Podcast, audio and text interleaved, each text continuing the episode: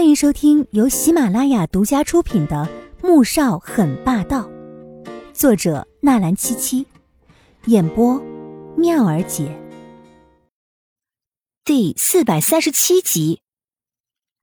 左宝莉没说的是，他都不顾矜持的朝穆笑寒扑了上去，结果却被他猛地推开，反而闹了一个大笑话。你不会下药啊？左印气恼的扯了扯领带。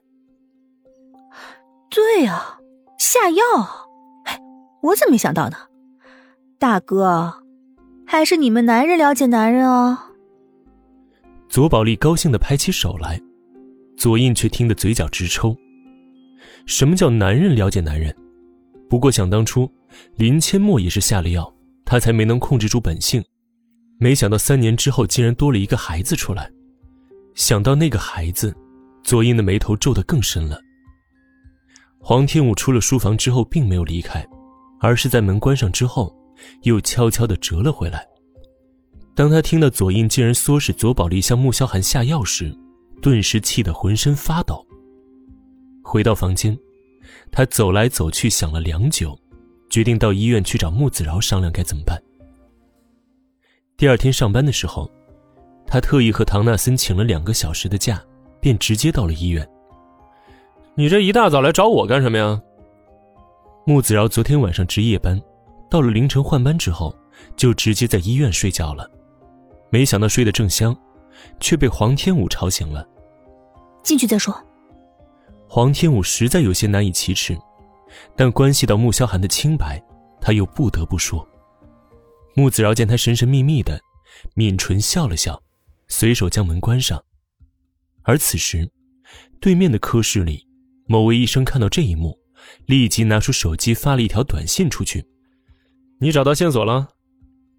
穆子饶坐下之后，又打了一个哈欠，翘起了二郎腿。黄天武失落的叹了一口气：“ 没有。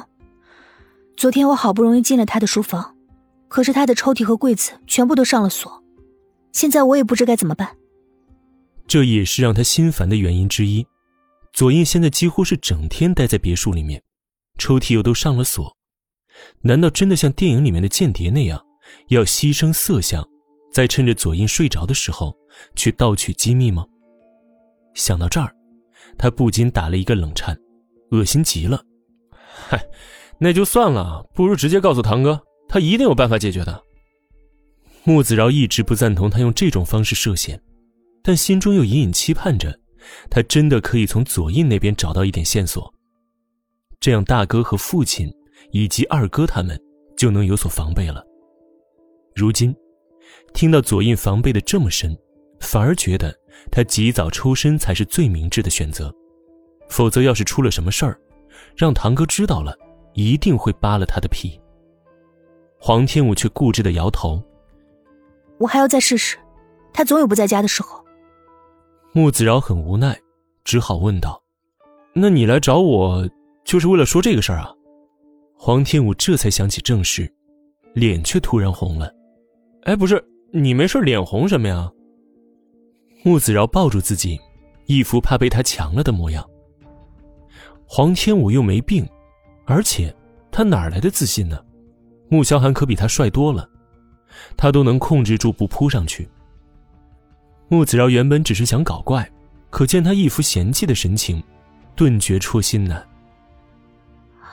我，我偷听到，左宝丽，嗯，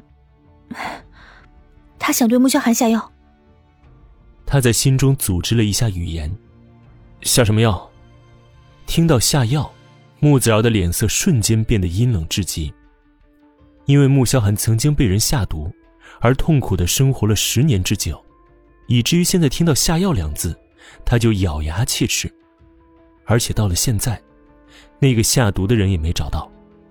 哎呀，你误会了，不是毒药，是那种药。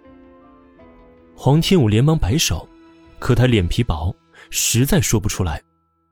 穆子饶挑挑眉，心中已经猜出来了。